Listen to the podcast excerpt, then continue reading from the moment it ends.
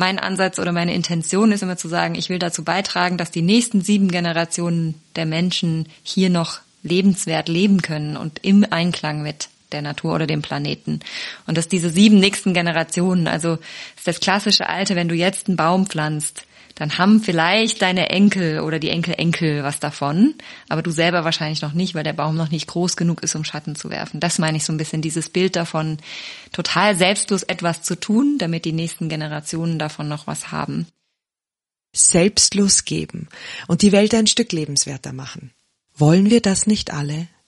Mein heutiger Gast hat sich das als Ziel verschrieben und ist Aufsichtsrätin bei Viva Con Aqua und Gründerin von Warchild und Grome.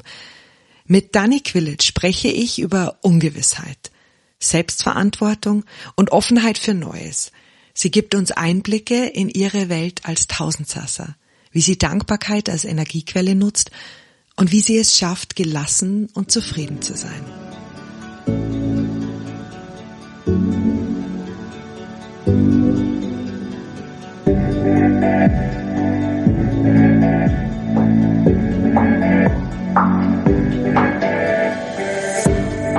Brauchen wir immer einen Plan? Was passiert, wenn wir den nächsten Schritt, die richtige Antwort oder das, was wir fühlen, uns wünschen oder brauchen, nicht kennen? Können wir uns tatsächlich über etwas sicher sein? Und welchen Nutzen hat das Ungewisse? Dieser Podcast bringt die Geschichten von und über Menschen, die sich auf das Unbekannte eingelassen haben. Geschichten über Angst, Ungewissheit, der Illusion von Sicherheit oder ich weiß nicht. Mal sehen, worum es in dieser Folge geht.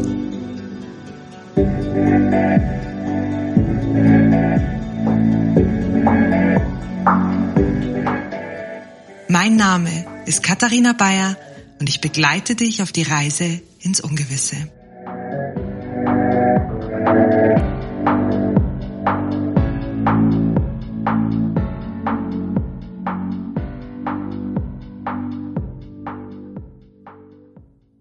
Es gibt ganz, ganz viele Themen, mit denen, über die ich mit dir ja sprechen könnte. Wir haben heute gar nicht so viel Zeit, aber wir, aber wir machen irgendwann weiter. Oh, heute wir, ist Part 1. Das ist lustig, wir erklären schon eine Serie, bevor wir überhaupt anfangen. Ja, doch gut. Was ich unbedingt mit dir besprechen mhm. will, ist Ungewissheit und Selbstverantwortung. Das sind zwei ja, Themen, toll. die mir am Herzen liegen. Mhm. Aber bevor wir starten, gibt es irgendein Thema, das dir gerade am Herzen liegt, über das du unbedingt heute sprechen willst? Ich finde Unsicherheit ist ein ganz gutes Thema, weil es viele verschiedene Dinge mit abdeckt. Also Selbstverantwortung auch. Und ich glaube, was gerade aktuell zeitmäßig dran ist für viele von uns, ist das die Frage, wie wir mit alten Themen auch nochmal umgehen. Also durch die Unsicherheit, der wir ausgesetzt sind, kommen ja viele Themen hoch. Mhm. Und da vielleicht kommen wir einfach im Gespräch nachher auch drauf. Also was mich persönlich gerade so umtreibt, ist, wie können wir gleichzeitig funktionieren und trotzdem die Dinge anschauen und zulassen, die sich da jetzt zeigen und mit denen auch umgehen lernen und die regulieren können und so. Ne? Also Resilienz ist da ein Thema, mentale Gesundheit, all solche Sachen. Wachstum. Am Ende sind wir alle in einem extremen Wachstumsschub. Aber ähm, es ist halt schon, ein, ich würde sagen, massives Trainingslager, was da gerade auf uns einprallt. Na, dann schauen wir, was auf uns genau. Ein Satz, über den ich gestern wieder nachgedacht habe und der bei mir ganz oft äh, wirklich vor das innere Auge poppt, ist, dein Potenzial ist kein Geschenk, sondern es ist deine Verantwortung. Deswegen meine erste Frage an dich, Dani. Was siehst du als deinen Auftrag für diese Welt? Hm.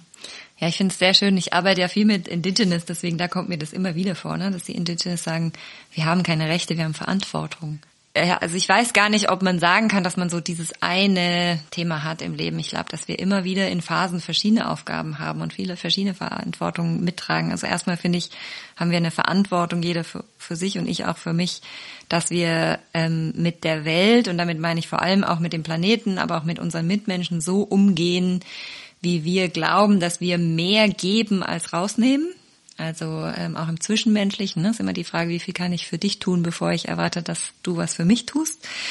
Ähm, und dann ist meine ganz persönliche Aufgabe, ich glaube, also ich sehe meinen Purpose, sagt man ja auch so schön darin, dass ich Menschen unterstütze, in ihre eigene Kraft zu kommen. Also ich glaube, dass ähm, ich ein Talent dafür habe und, und auch jetzt viel Erfahrung mitbringe, in Menschen etwas zu sehen, was sie vielleicht selber noch nicht sehen und ihnen helfen kann, das selber rauszufinden. Also auch durch meine Ausbildung als Therapeutin geht es mir weniger darum, dass ich denen sage, was ich sehe, sondern dass ich ihnen die richtigen Fragen stelle oder ihnen den Raum gebe, damit sie sich selber so erfahren, um rauszufinden, wo beispielsweise ihre Freude ist, ihre Kraft ist oder sie sich zugehörig fühlen und gleichzeitig eben auch eine Sinnerfüllung finden für ihr Leben.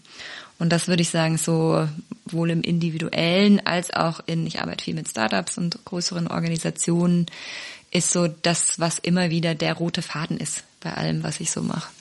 Weil du gerade gesagt hast, ähm, mehr geben als nehmen. Hm. Vor wahrscheinlich einem halben Jahr hätte ich gesagt, bin ich, stimme ich dir 100 Prozent zu. Hm. Ich habe aber in den letzten Monaten wirklich gelernt, dass es komplett in Balance gehen muss. Mhm. Weil wenn ich heute ein Training gebe oder ein Coaching gebe und der andere ist nicht bereit anzunehmen, mhm. dass was passiert, ich habe für mich das Nehmen verändert mhm. und auch dieses, ähm, wie schön es ist, wenn man von jemand wirklich was bekommt und das voll in sich aufnehmen kann. Und deswegen glaube ich, dass das, was kann ich in die Welt geben, was jemand annehmen will, mhm, ja, absolut, das ja. ist es für mich mehr geworden. Mhm. Ja. ja, ja, also da steckt auf jeden Fall auch eine Wahrheit drin. Jemand, der nicht von sich selber sagt, ich will das, der ist gar nicht in der Lage, überhaupt was aufzunehmen. Ne? Also ja. ich glaube, das kann man jetzt gar nicht als, ähm, also ohne das zu werten, sage ich jetzt mal so. Ne? Das ist einfach äh, äh, in der Logik äh, schon so. Aber was, also nicht aber und vielmehr, ich glaube, dass eben in allem immer wie so ein Licht und Schatten liegt, ja. Und wenn wir jetzt sagen, geben und nehmen, natürlich die Balance ist gut. Ich glaube, dass wir so viel geschenkt bekommen als Mensch, dass uns gar nicht bewusst ist, was wir alles geschenkt bekommen. Also von der Natur, ja, also wir würden ja überhaupt nicht leben, wenn wir nicht aus Materialien der Erde und der Sonne und des Wassers und so weiter bestehen würden der, sage ich jetzt mal, allgemeine Mensch sieht es aber gar nicht so, sondern ähm, nimmt, nimmt, nimmt, konsumiert, konsumiert. Aber wie viele von uns haben überhaupt schon mal einen Baum gepflanzt oder dazu beigetragen, dass die Natur erhalten oder fortgesetzt wird? Ne? Und für mich, was ich glaube damit meine, ist, mein Ansatz oder meine Intention ist immer zu sagen, ich will dazu beitragen, dass die nächsten sieben Generationen der Menschen hier noch lebenswert leben können und im Einklang mit der Natur oder dem Planeten.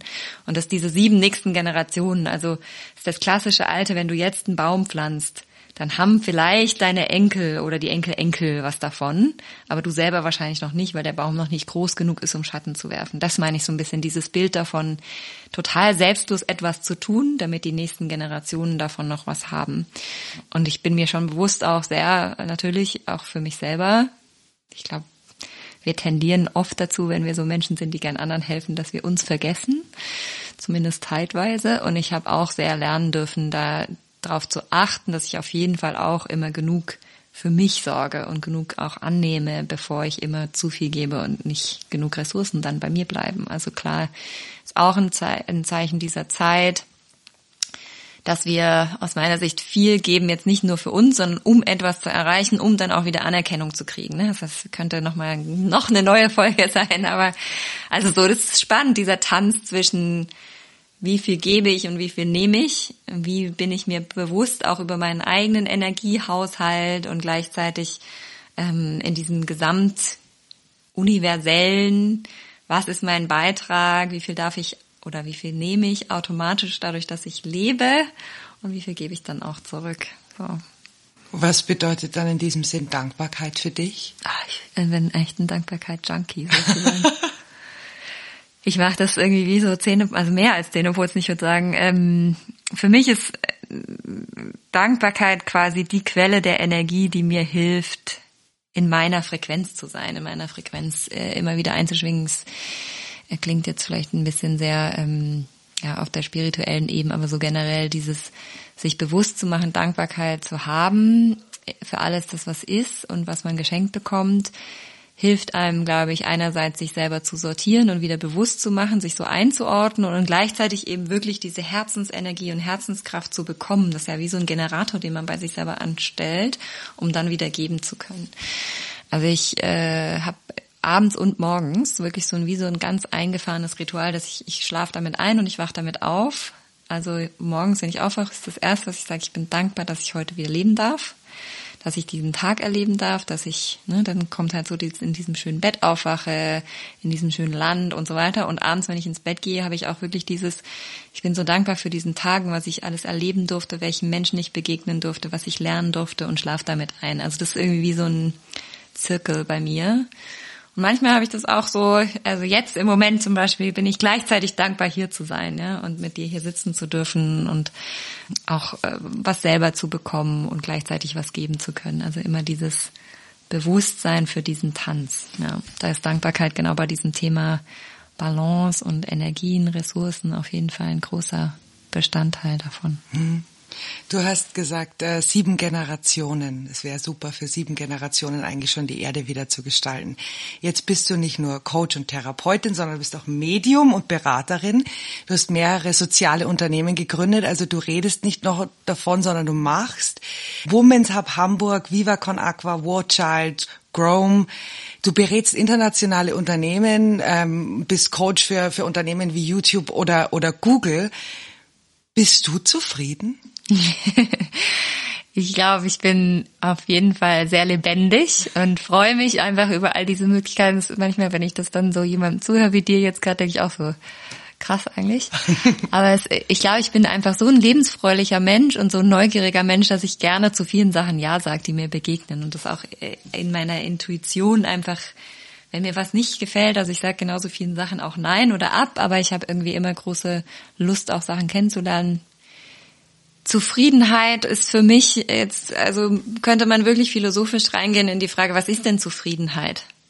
Ich glaube, wir dürfen nie zufrieden werden als Menschen. Ich glaube, wir sind auch nie wirklich zufrieden. Wir haben in uns drin so eine Art Gen, was uns immer wieder dazu anregt, uns zu entwickeln und neugierig aufs Leben zu sein und lernen zu wollen, uns entwickeln zu wollen.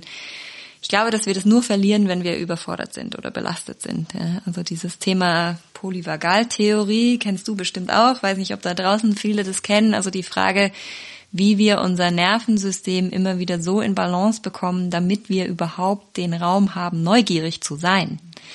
Wir sind so sehr belastet und teilweise überfordert von den aktuellen Situationen der Welt, dass wir wenig Raum dafür nehmen, wirklich so zu entspannen, dass wir wieder in diese Leere oder Langeweile kommen, die uns dann wieder Neugierde und eben, ja, ich sag mal so, Freude auf Neues gibt.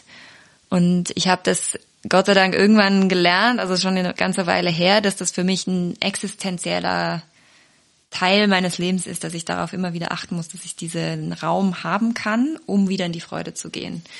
Und da entstehen dann solche Sachen wieder, dass ich dann habe ich so eine Idee und denke, ah, das will ich jetzt gern machen oder ach, das gibt's hier nicht, dann mache ich das jetzt. Ähm, oder dass eben andere auf mich zukommen und sagen, Dani, wir suchen jemanden, der uns da hilft, das Projekt äh, aufzubauen. Ähm, hast du nicht Lust und Zeit? Und ähm, ja, meistens habe ich Zeit.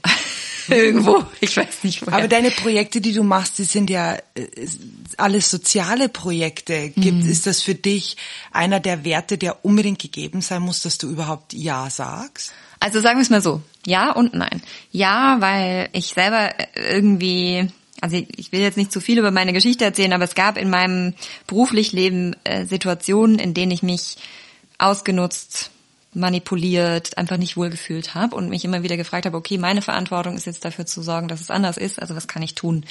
Und ich hatte ähm, ein Erlebnis, das ist jetzt ungefähr zehn, zwölf Jahre her mit meiner damaligen Firma und wir hatten einen Kunden und es war wirklich alles unschön und dann habe ich mir damals gesagt, okay, ab jetzt will ich nur noch mit Menschen und mit Projekten arbeiten, wo ich jeden Tag in den Spiegel gucken kann und sagen kann, ja, das trägt was dazu bei, dass diese Welt wirklich ein besserer Ort wird.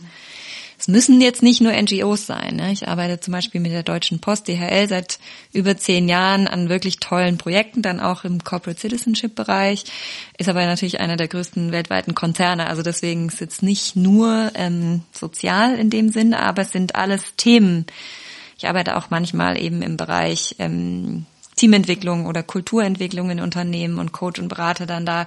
Es geht mir im Grunde genommen immer darum, ein gewisses, ja, wie soll ich das sagen, Potenzial zu wecken. Ne? Also ob jetzt im menschlichen oder auch im kulturellen oder im Unternehmensverantwortungsbereich. Von daher ja und nein. Also ja, weil es ist für mich wie so ein Wert, dass ich auch bei den Sachen, die ich mache, schon darauf achte, dass die einen Beitrag leisten oder eine Wirkung erzeugen. Gleichzeitig habe ich jetzt nicht so ein Schwarz-Weiß-Denken, ich arbeite nur mit NGOs oder nur mit äh, gemeinnützigen Organisationen. Du hast über Zufriedenheit gesprochen und für mich ist es immer so spannend, weil ich wollte auch immer zufrieden sein mhm. und bin draufgekommen, es klappt oft nicht. Mhm. Und Gunther Schmidt, einer der berühmtesten deutschen mhm. Psychotherapeuten, hat mir in einem Seminar mal gesagt, weißt du, ich bin zufrieden, dass ich unzufrieden bin. Mhm. Und ich habe mich dann lang beschäftigt, was den Menschen denn wirklich antreibt. Und es ist Kooperation, mit Menschen mhm. in Kooperation zu gehen und Gemeinschaft zu leben.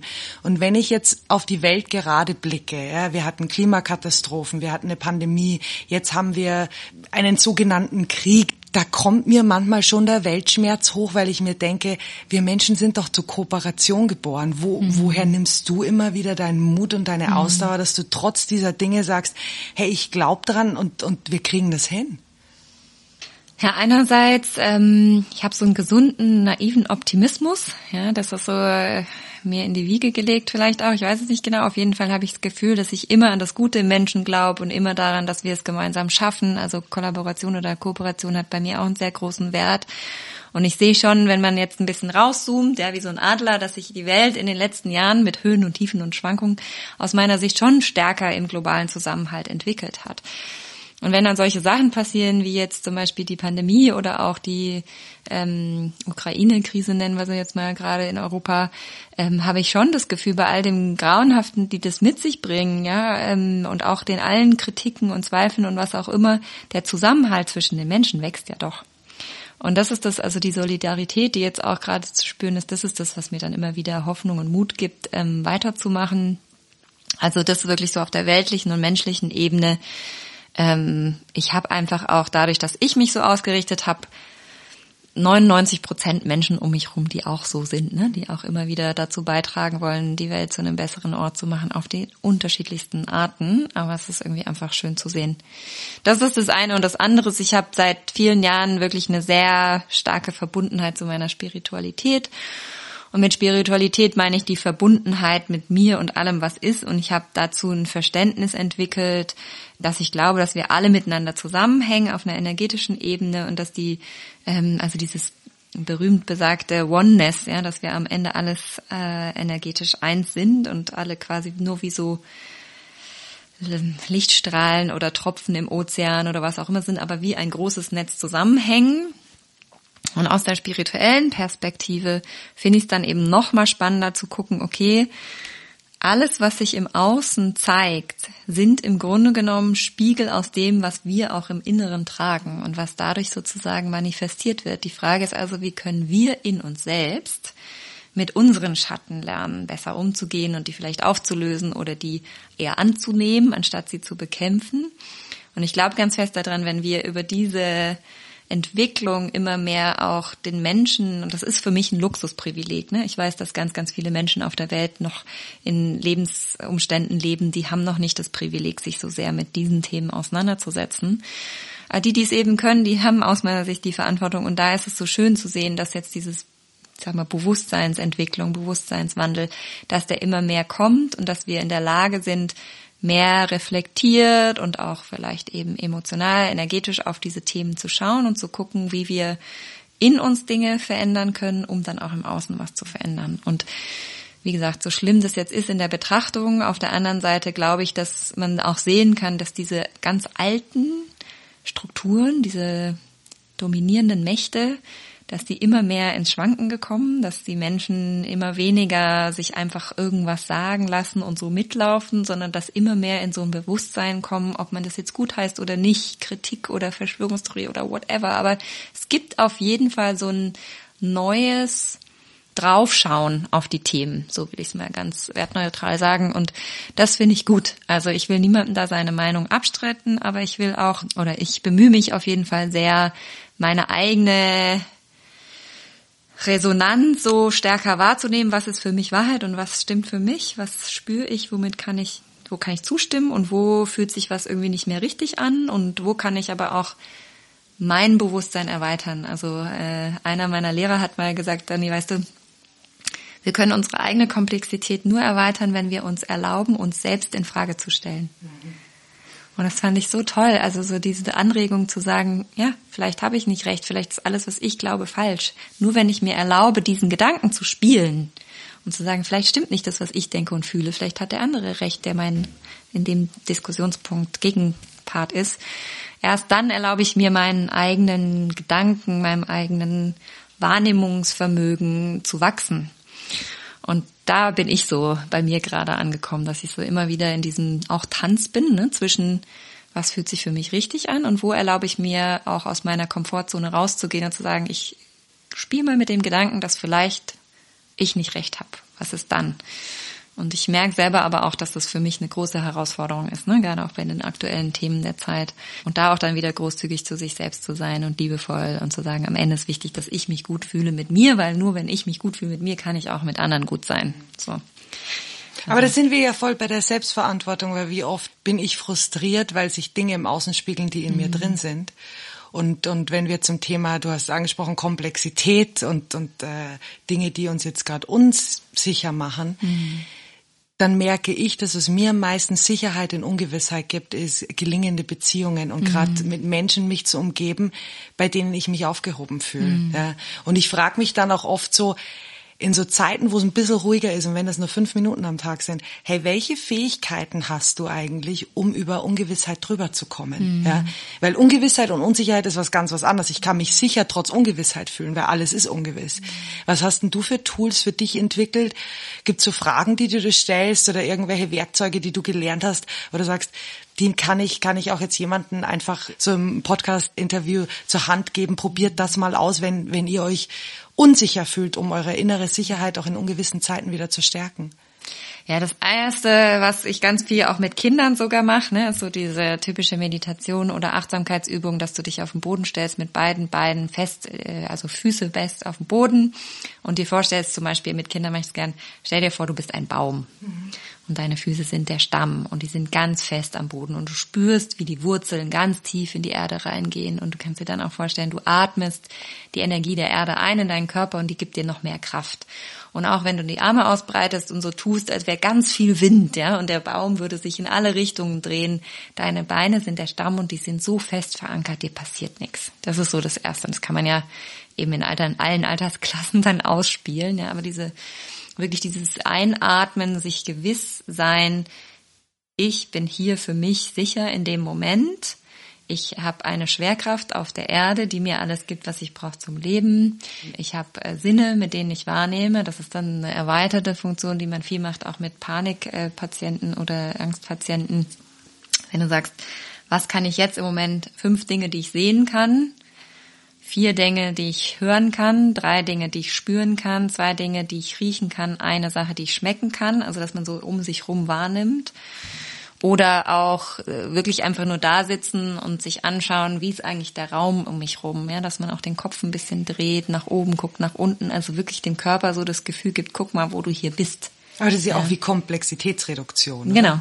Es ist einfach so dieses Embodiment, ja, weil wir ganz viele Dinge in unserem Körper speichern, ohne dass sie uns bewusst sind. Und wenn wir unserem Körper, unserem Nervensystem das Gefühl geben, wir sind sicher, dann fängt auch unser Geist sozusagen an, sich ein bisschen zu regulieren. Also das ist das Erste. Das Zweite ist, dass ich immer mehr gelernt habe und das auch viel mit meinen Klienten macht, zu lernen, den Gefühlen, die da kommen, Raum zu geben, ohne mich von den Gefühlen kontrollieren zu lassen. Also wirklich sich bewusst zu machen, okay, ich habe jetzt gerade Angst, okay, was will die Angst mir sagen, aber ich steuere die Angst. Also hat die Angst überhaupt eine Berechtigung? Gibt es etwas, was ich jetzt gerade tun kann oder nicht? Ich glaube, warum wir gerade viel so auch überfordert sind, ist, dass wir so hilflos sind, weil wir gerade das Gefühl haben, wir können gar nichts machen. Und dann ist es wichtig, dass wir dahin zurückkommen zu sagen, okay, was kann ich jetzt gerade im Moment tun? Und da, da versuche ich mich selber auch immer wieder, wenn es mal Momente gibt, wo ich irgendwie mich überfordert fühle, was kann ich jetzt gerade tun, sowohl für mich als auch generell in der Situation und da immer wieder im Hier und Jetzt anzukommen und mich nicht zu sehr überfordern zu lassen von Erfahrungen, die schon mal gemacht wurden, dass die sich bloß nicht wiederholen oder eine Zukunftsangst, die mir sagt, wenn das vielleicht in Zukunft eintrifft, das ist ja auch alles nur Spekulation. Also wirklich dieses im Hier und Jetzt sein und dann auch Gefühlen Raum zu geben und gleichzeitig sich bewusst zu machen, die kommen und gehen, die sind jetzt nicht für immer und die sind auch nicht diejenigen, die mein Leben bestimmen.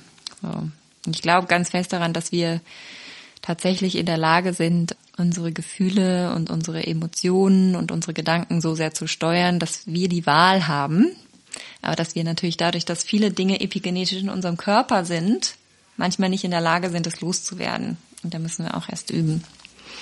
Ich meine, als Körpertherapeutin sage auch ich immer, ich nutze das Wort steuern vielleicht weniger, aber was ich immer sage, ist, ich habe viele Klienten, die mit Wut äh, mhm. keinen Zugang zur Wut gefunden haben, mhm. weil sie mhm. immer meinen, dass ähm, sie zerstören was im Außen oder in sich selber. Und was ich aber spannend finde, ist, wenn man die Wut mal erlebt im Körper, merkt man, dass sich die total verändern kann. Also die kann einen klar machen, die kann einen traurig machen. Wut heißt nicht immer nur, ich mache was kaputt. Und äh, allein dieses immer runterdrücken macht die Wut dann irgendwann so groß, dass es dann wieder letzte Tropfen auf dem heißen Stein ist. Oder wie nennt man das? Ah, nee, der, ja. Ich weiß, was du meinst. Ja. Das finde ich eigentlich spannend, wenn man sich erlaubt, mhm. nämlich zu spüren und nicht runterzudrücken, ja. dann kommt man oft gar nicht an diesen Punkt. Ja. Ne? Ja, genau. Also das habe ich auch, das kenne ich auch sehr gut aus meinen Sitzungen, dass die Wut immer gleich dargestellt wird als so ein Monster ja. und gleichzeitig kann Wut aber natürlich auch helfen, wie du sagst, Klarheit zu finden. Ja. Die kann auch ein Signal sein, der manchmal ganz fein ist. Also im Grunde genommen ist die Wut ja dafür da, unsere eigenen Grenzen zu setzen und zu gucken, okay, wo ist eigentlich meine Grenze? Wo spüre ich eigentlich, dass in mir sowas wie Wut hochkommt? Da ist anscheinend eine Grenze, die ich selber vielleicht noch nicht kommuniziert habe oder andere hat sie gerade überschritten oder so, um da ähm, ja sich besser abgrenzen zu können zu dem, was für einen richtig oder nicht richtig ist. Eine Freundin von mir hat mal gesagt, die ist Unternehmerin, die hat mal gesagt, weißt du, ein wütender Mitarbeiter ist ein guter Mitarbeiter, der will noch was verändern. Mhm. Also nicht nur Grenzen setzen, sondern auch was aufmerksam machen, weil das ist ja, was unsere Gefühle machen wollen, mhm. was du gerade gesagt hast. Auf was wollen die uns aufmerksam ja. machen? Ja, ja, absolut. Das, da kommen wir wieder ein bisschen zu diesem Polyvagaltheorie-Aspekt. Da gibt's ja drei Schichten, wo man sagt, wir sind eigentlich jetzt in einem Zustand, wo wir alle in diesem Fight-Flight-Modus sind. Ne? Wir reagieren nur noch, wir sind mhm. aber auch schon vor Pandemie. Wir sind alle so gesteuert von Medien, von Social Media, von was auch immer, dass wir die ganze Zeit in einem aktivierten Modus sind. Also wir gucken immer um uns rum, passiert irgendwas, auf was ich reagieren muss. Und wir haben total vernachlässigt den, wie wir ihn nennen, den Social und Care Modus, wo wir ums Feuer sitzen oder mit Freunden beim Abendessen, wo wir reflektieren über unseren Tag, wo wir das Aufgenommene nochmal überdenken, wo wir eben diesen Lernmodus haben und Entspannungsmodus. Und dadurch, dass dieser Fight- and Flight-Modus so angespitzt ist bei uns seit Jahren jetzt schon und wir überhaupt nicht mehr rauskommen oder wenig rauskommen, tendieren wir dazu, in den Freeze-Modus zu kommen, also da, wo dann Vermeidung, ähm, Depression, ja, also dieses, was du auch gerade beschrieben hast, dieses sich abkoppeln von den eigenen Gefühlen oder Emotionen, anfängt, weil man selber sagt, ich halte es nicht mehr aus, ich schaff's nicht mehr, ich weiß nicht mehr, wie ich mich regulieren soll. Und das ist ja, also habe ich jetzt natürlich auch die letzten zwei, drei Wochen extrem zu, also extrem zugenommen sozusagen. Weil nach der Pandemie die nächste Krise jetzt und die nächste Unsicherheit und die nächste Angstwelle kommt und ähm, dieses sich nervlich zu regulieren nicht mehr geübt wird. Ja. Es wäre schön, wenn es in den Schulen schon geübt werde. Und es gibt Länder, wo es in Schulen geübt wird. Ja. ja.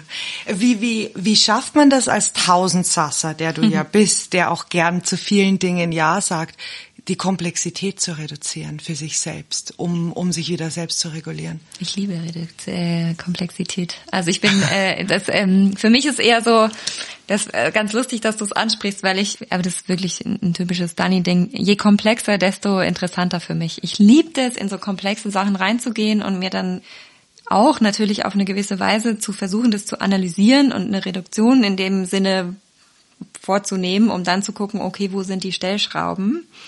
Aber ähm, vielleicht ist das mit ein Grund, warum ich auch äh, so unterwegs bin, wie ich unterwegs bin, weil ich glaube, dass ich dazu tendieren würde, wenn ich jetzt, sage ich mal, operativ in einem Thema länger drin wäre, dann brauche ich die nächste Herausforderung, muss mal positiv zu sagen. Und je komplexer das wird jetzt auch mit der Welt, ne, die globalen Zusammenhänge und also es sieht so aus, als würde ich so viele verschiedene Sachen machen. Am Ende ist es aber immer das Gleiche, was ich mache und es sind manchmal andere Themen, letzten Endes geht es mir immer darum zu gucken, okay, wie kann man ein komplexes Thema so kanalisieren und so in Angebote packen oder so niedrigschwellig vorbereiten, dass die Menschen einen Zugang dazu bekommen und in Sprache auch packen, dass es sozusagen nicht mehr abgelehnt wird. Ja, also das ist ja ganz häufig so, dass als ich angefangen habe vor 15 Jahren, war halt Nachhaltigkeit so, äh, die Ökos. Mhm. Ja, und jetzt ist halt irgendwie, dann war soziales Thema, jetzt hör mir auf, immer diese soziale, ich will Spaß haben in meinem Leben, die ganzen Hedonisten. Und jetzt kommt's halt so, ja klar, wir können jetzt irgendwie langsam die Augen nicht mehr zumachen und ähm, die globale Welt, die Zusammenhänge werden immer sichtbarer und jetzt ist immer klarer, dass wir gucken müssen, wie wir mit dieser Komplexität zurechtkommen. Ne?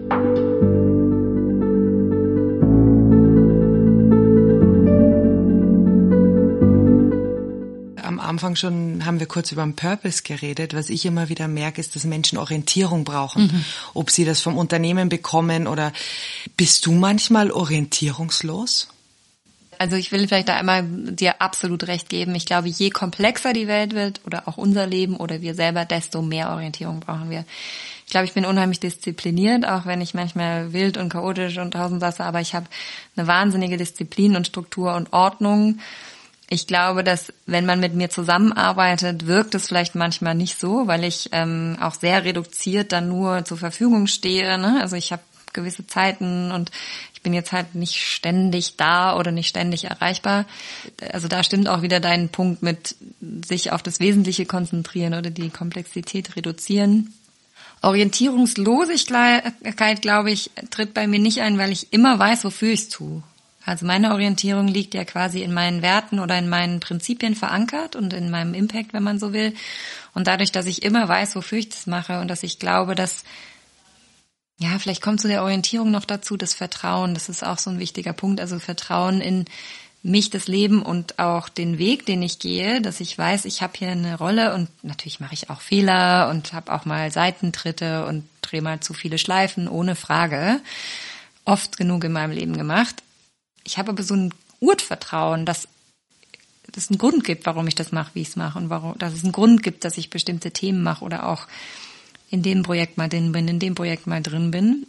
Und dieses Urvertrauen zusätzlich zu der Orientierung an meinen Werten und Prinzipien ähm, lässt mich da so eine gewisse Gelassenheit behalten, die äh, also wo ich nicht, ich habe nicht das Gefühl orientierungslos zu werden. Also es ist immer mal wieder vielleicht so ein Einchecken. Ja, also ich mache relativ häufig diese klassischen Jahresbilanzen, mache ich da irgendwie fast äh, quartalsmäßig, würde ich sagen, dass ich immer mal gucke, bin ich da noch und mache auch oft so eine Ressourcenplanung für mich, also wahrscheinlich auch viel häufiger als andere Menschen, weil ich spätestens alle drei Monate gucken muss, wenn ich das Projekt noch mache, habe ich dann noch dafür Kapazitäten, was muss ich dafür sein lassen?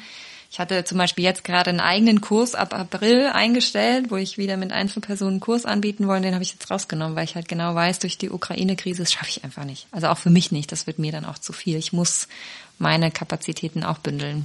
Also deswegen, ich rede mich jetzt um Hals und Kragen, wie man so schön sagt. Aber ich glaube, das Thema Orientierungslosigkeit kommt bei mir da nicht zu, zustande, weil ich relativ schnell merke, wenn ich so außer Balance gerate, mache ich so einen Zwischencheck. Und dann gucke ich, was passt.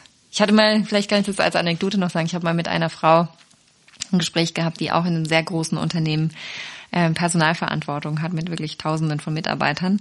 Und die hat mir erzählt, dass sie sich immer samstags hinsetzt. Sie hat sich so zehn Fragen, glaube ich, waren es, aufgeschrieben. Und die macht immer samstags vormittags so einen Check ob sie sozusagen noch ihren eigenen Werten entsprechen, ob es ihr noch Freude macht, ob sie ihren eigenen Prinzipien. Das hat mich so inspiriert damals. Ich habe es mir mal vorgenommen, das zu machen. Jeden Samstag habe ich natürlich nicht eingehalten, aber so intuitiv, ne, immer wieder so dieses, ah ja, ich muss immer so einen Eigencheck machen mit mir, habe ich dadurch ganz gut auf eingehalten oder auf, aufgenommen, auf jeden Fall. Ich würde gern zwei Themen zusammenführen, das äh, Zufriedenheit und Orientierungslosigkeit. Mhm. Weil wenn ich dir so zuhöre, denke ich mir, oh, das ist, klingt schön, Orientierung zu haben, auch an den eigenen Werten. Ich selbst merke aber, dass meine Unzufriedenheit und Orientierungslosigkeit zusammenhängen mhm. und dass es meistens Phasen sind, wo sich ein neuer Entwicklungsschub mhm. anzeichnet.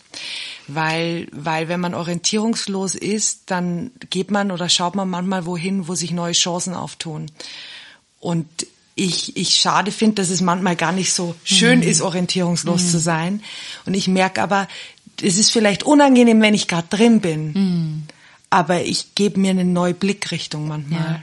Also es ist ein super Thema, weil das ist eine andere Form von Orientierungslosigkeit, als von der ich gerade gesprochen ja. habe. Ne? Also ich habe auch mehrmals in meinem Leben schon Momente gehabt, Also jetzt öffnet sich auch gerade für mich wieder so ein Feld, weil ich ähm, bei mir eine Veränderung ansteht und ich weiß, dass ich dann wieder viel mehr Kapazitäten habe, so ab Sommer und äh, jetzt noch nicht genau weiß, wie ich die füllen will. Ach, also, da machen wir einfach Podcast. machen wir ganz viel Podcast.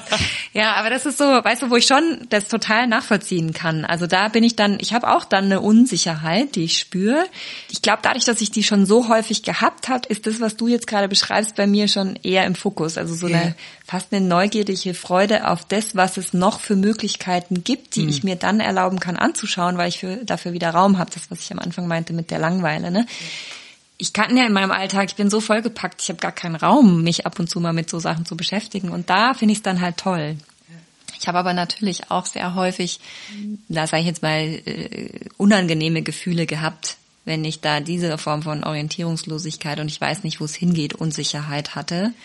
Ich äh, habe es inzwischen wahrscheinlich so trainiert, dass es für mich eher dieses, oh, wird jetzt spannend, mal gucken, was jetzt in meinem Leben passiert. Aber ich finde es schön, wie du es schreibst, also, äh, wie du sagst, das ist tatsächlich so dieses, wenn so eine Transformation im Leben passiert, ne, dass da natürlich eine gewisse Unsicherheit kommen muss, weil wenn man weiß, was kommt, ist ja keine Transformation möglich. Es gibt ein tolles Buch von einer Frau, wo ich leider den Namen jetzt vergessen habe. Vielleicht können wir es noch anfügen. Die hat auch zum Thema Unsicherheit geschrieben und hat das ganz schön beschrieben, auch mit Beispielen zum Beispiel aus der Natur oder aus einem Menschenleben, zum Beispiel in der Jugend. Wenn man in der Pubertät ist, ist ja auch alles so wahnsinnig unsicher und man weiß nicht, wo es hingeht. Aber es ist eigentlich auch so eine spannende, aufregende Zeit. Ne? Ja. Ich sage immer, es ist ungewiss, es ist nicht unsicher. Also mhm. ich, ich, ich differenziere ja. da.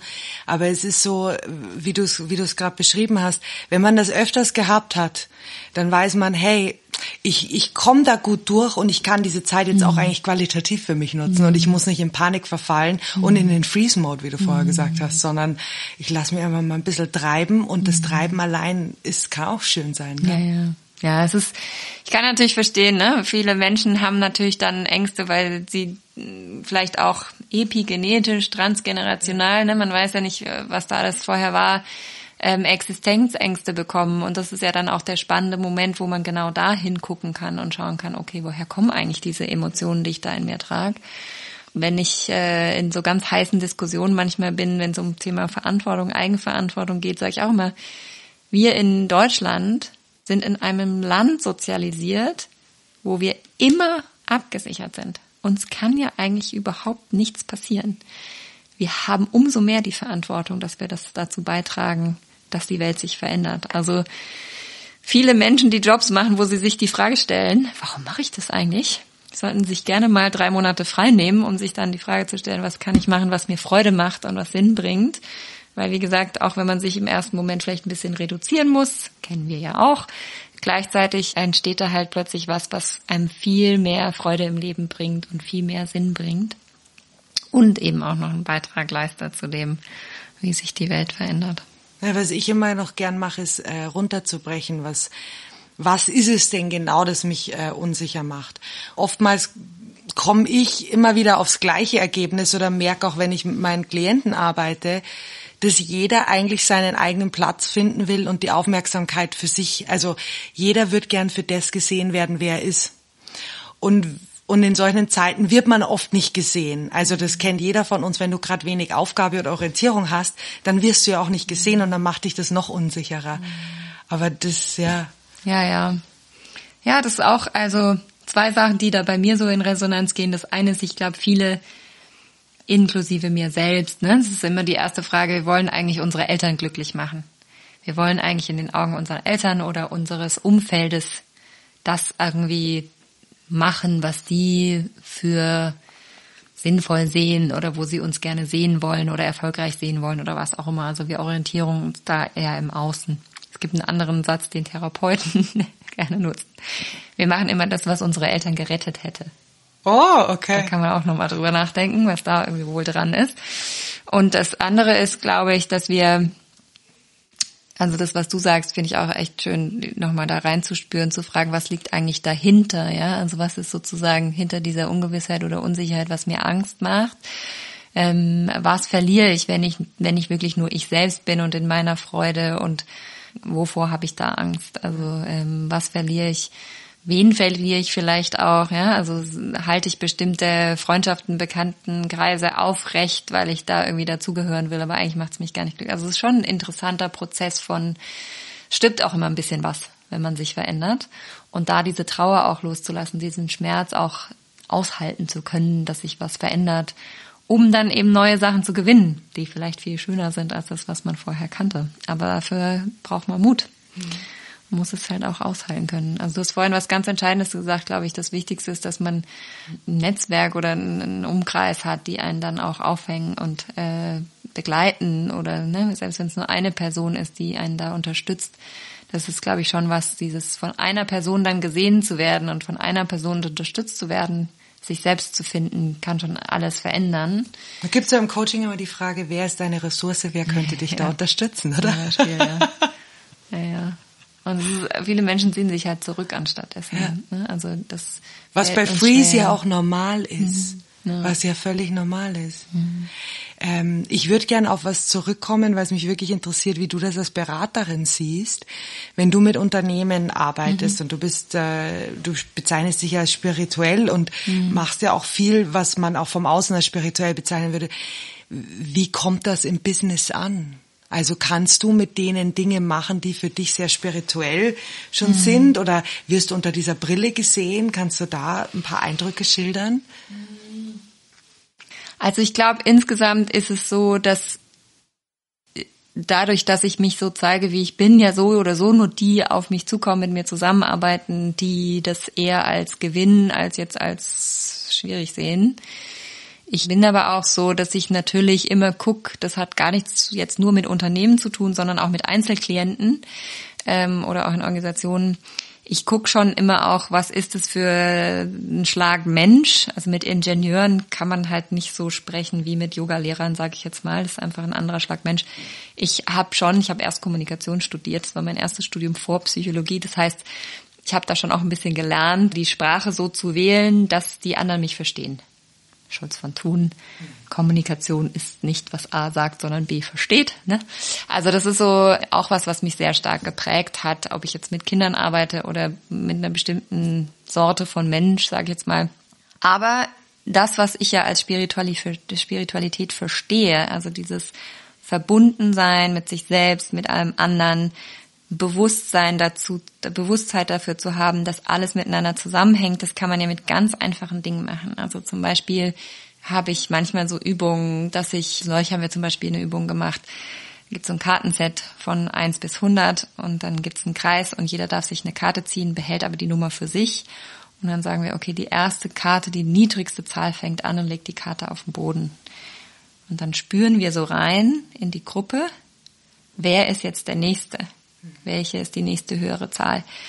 Und am Anfang sagen, ah, das kann ja gar nicht funktionieren, wie soll denn das funktionieren? Und dann machst du das ein, zwei Runden und irgendwann kriegen die ein Gefühl dafür, dass da irgendwas in einem Feld stattfindet, was nicht verbal oder mit Mimiken oder irgendwie ausgedrückt wird, sondern man hat so ein Gefühl für, ich bin der Nächste. Also die haben die Augen zu, während sie das machen? Nee, nee, die haben die Augen nicht zu, aber die, also man weiß ja nicht, was der andere für eine Zahl hat. Du kannst ja nicht darüber kommunizieren in dem Sinn. Und es funktioniert, dass irgendwann die Reihe von Zahlen nacheinander so gelegt wird, wie es stimmt. Und das sind so faszinierende Dinge, die auch für Leute, die jetzt, sage ich mal, in einem sehr technischen Umfeld äh, arbeiten, annehmbar sind. Ja, also da muss man ja noch gar nicht über andere energetische Sachen sprechen, aber dass man so spielerisch Sachen reinbringt und sagt, guck mal, da gibt es noch etwas anderes, was uns zusammenhält. Wir müssen nicht mehr drüber sprechen. Oder eine andere Kleinigkeit, wenn du über ähm, den anderen wahrnehmen, ja, wenn es so um Wahrnehmungsübungen geht und du stellst beide Menschen sich gegenüber in einem bestimmten Abstand und sagst denen, dass sie ohne sich Zeichen zu geben sollen oder was auch immer reinspüren soll. Der eine ist der Sender, der andere ist der Empfänger. Und der Sender gibt dem Empfänger das Gefühl, komm näher oder geh weiter weg. Und dann sollen die sich da reinspüren und sollen das ausprobieren und sollen gucken, wann es zutrifft und ob sie da ein gutes Gefühl für kriegen. Also ich weiß einfach, dass Menschen über ihre energetische, ihren energetischen Körper aussenden und das kann manchmal erkannt werden im Gesicht oder am Körper, es kann aber manchmal einfach auch über die Energie ausgedrückt werden. Das kennt jeder von uns. Wenn du in einen Raum reingehst, da hat gerade jemand gestritten, fühlt sich der Raum anders an, als wenn du in einen Raum reingehst, da haben gerade Leute gelacht. Das fühlt sich einfach anders an. Und das sind so Sachen, die ich versuche zu vermitteln. Also sogar in, in sage ich jetzt mal, sehr unternehmerischen Umfeldern, um den Menschen ein Gespür dafür zu geben, dass wir Menschen sind, die eine Energie haben und dass wir auf Energien reagieren, bewusst oder unbewusst. Und dann arbeite ich aber auch tatsächlich viel, viel mehr mental im unternehmerischen Kontext, also viel mehr mit Theorien und Modellen und Erklärungen und dann Übungen und so weiter. Also meine spirituelle Arbeit findet vor allem im individuellen Bereich oder in so Gruppencoachings oder so statt. Weil du äh, Ingenieure angesprochen hast, die meisten Firmen, mit denen ich als Trainerin zusammenarbeite, sind Technikunternehmen. Mhm. Also ich habe die mhm. IT-Branche oder äh, Automobilindustrie und ich war selber überrascht, dass die sind ja sehr männerdominiert, wahnsinnig offen sind für alles, was mit Körper zu tun hat, mhm. weil sie so neugierig sind und wenn man, wenn man, wie du sagst, die richtige Sprache wählt, die bei ihnen andockt, mhm sie ganz viel offen für Neues sind, weil das sind ganz viele Menschen, die im Entwicklungsbereich mhm. arbeiten, die offen sein müssen. Ich glaube, es kommt immer darauf an, ist es bei dir authentisch, und das nenne ich auch oft spirituell, passt es zu mir als Trainerin, ja. dann kann es nur wirken. Absolut, ja. Ja, also die Übungen, die du gerade gelehrt hast, kenne ich, kenne ich gut, mhm. sowas in die Richtung. Und ähm, ich habe nur positive mhm. Erfahrungen gemacht, selbst in der IT-Branche. ja. Du, ich habe äh, drei letzte Fragen an dich. Schon? Ja. Oh Gott. oh Gott. Schon vorbei. Ja, okay. Was ist deine größte Angst? Ich glaube, meine größte Angst wäre, wenn ich es nicht schaffe, aus meinem Herzen rauszuleben. Das heißt, authentisch zu sein und voll zu geben. Oder was meinst du mit aus dem Herzen zu leben? Ja, authentisch ist ja immer eine Frage, wie man es definiert. Also ich glaube, dass Menschen, die im Herzen sind und aus dem Herzen heraus leben, authentisch sind, also so ihre eigene Frequenz sind. Für mich ist immer so, es gibt halt äh, quasi am Ende schwarz und weiß, Angst und Liebe. Mhm. Und die Liebe im Herzen verankert ist eigentlich mein Steuerinstrument. Und natürlich habe ich auch meinen sehr, sehr starken Verstand, der da sozusagen immer in Balance mitgeht. Meine Hoffnung ist, dass ich immer stärker mein Herz die Führung überlasse und immer weniger den Verstand einsetzen muss, um mich von irgendwas abzuhalten oder zu regulieren. Und das ist so, ich will einfach wissen und ich glaube, dass ich da schon ganz gut drin bin, dass ich das Beste immer tue, um aus dem Herzen herauszuleben. Was machst du gerade, von dem du noch nicht weißt, wie es ausgehen wird? Ich habe gerade äh, nochmal zwei neue Ausbildungen angefangen, die so mehr in Richtung ähm, Körper, also somatische Therapie und Traumatherapie sind. Und ich war ganz lange, ehrlich gesagt, eher so, dass ich gedacht habe, oh nee, das ist eigentlich so ein Bereich, da will ich gar nicht rein. Ne? Ich bin systemische Therapeutin und habe immer eher so nutzenorientiert und zukunftsorientiert gearbeitet und nach vorne geguckt und war immer eher so, ach nicht diese Traumawelt, da gibt's genug andere Experten, daher möchte ich gar nicht zwingend rein. Und hatte jetzt seit ein, zwei Jahren schon immer das Gefühl, ach, das ist wichtig, dass ich mich damit beschäftige und war dann auch neugierig, warum ich mich da so gegen wehre. Und habe eben jetzt äh, zwei Ausbildungen angefangen und merke, dass jetzt auch mit dem, was in der Welt passiert, dass es einen Sinn macht, dass ich das noch zusätzlich mich da noch weiter ausbilde und vertiefe, kann aber überhaupt noch nicht sagen, wie das dann mit der anderen Arbeit, die ich mache, zusammenfließt. Also das finde ich gerade ganz spannend, dass ich da so auch einem Bauchgefühl gefolgt bin, noch nicht sagen kann, ob das irgendwann vielleicht so eine gesamt ganzheitlicher Ansatz wird und ich vielleicht da sogar eine Art Ausbildung aus anbieten will oder ob ich das stärker als äh, Module nutze, um auch andere auszubilden, das mit anzuwenden in ihren Also da ist so ein bisschen, I don't know yet. Die das letzte ist weniger eine Frage als eine Bitte. Ja. Ich habe diesen Podcast ins Leben gerufen, weil ich gemerkt habe, dass Menschen viel von lernen, wenn andere ihre Geschichte mhm. zeigen oder, oder mit ihnen teilen. Aber ich lerne mal am besten, wenn ich ein Ding habe, was ich gleich umsetzen kann. Also ich bin so eine, ich muss immer was umsetzen. Gibt irgendwas, über das wir heute geredet haben, wo du sagst, an alle Hörer, die jetzt zuhören und Hörerinnen, ja, ihr könntet das jetzt umsetzen, vielleicht könnt euch das ein bisschen Sicherheit in der Ungewissheit geben. Also die eine Sache, die ich alle bitte in den nächsten 24 Stunden einmal für sich zu machen.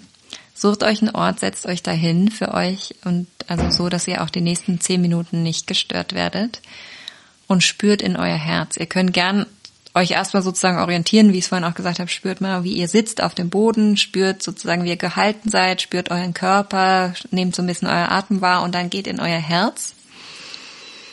Und dann spürt einfach diese Kraft, die in eurem Herzen ist und die Qualität, die aus eurem Herzen kommt, die Liebe für euch selbst, die Geborgenheit, die Zuversicht, alles das, was ihr da spürt. Versucht einfach zu beobachten, was kommt da aus eurem Herzen und dann schickt diese Energie, die aus eurem Herzen kommt, jemanden, von dem ihr wisst, dass der gerade eine schwierige Zeit hat. Und spürt einfach da rein und nehmt es so wahr, als wäre das so ein Fluss wie so eine Quelle, die einfach niemals endet. Also die geht nicht von euch weg und wird euch fehlen, sondern es ist genug da und ihr könnt es weiterschenken. Und macht es so eine Minute und dann kommt ihr wieder zu eurem eigenen Herzen zurück, spürt nochmal bei euch rein und Nehmt vielleicht auch die Dankbarkeit wahr bei euch selbst, dass ihr geben dürft und auch, dass der andere empfangen kann und dass ihr wisst, dass ihr verbunden seid mit euch selbst und mit dem anderen. Und dann spürt wieder in den Boden in euren Körper und kommt einfach wieder in den Raum zurück. Danke. Bitte. Vielen, vielen Dank. Sehr gerne, Kato. Ich kann gar nicht glauben, dass es schon vorbei ist. Verrückt. Wir, wir machen Die, ja die nächste Part Folge. 1 von X. Thank you.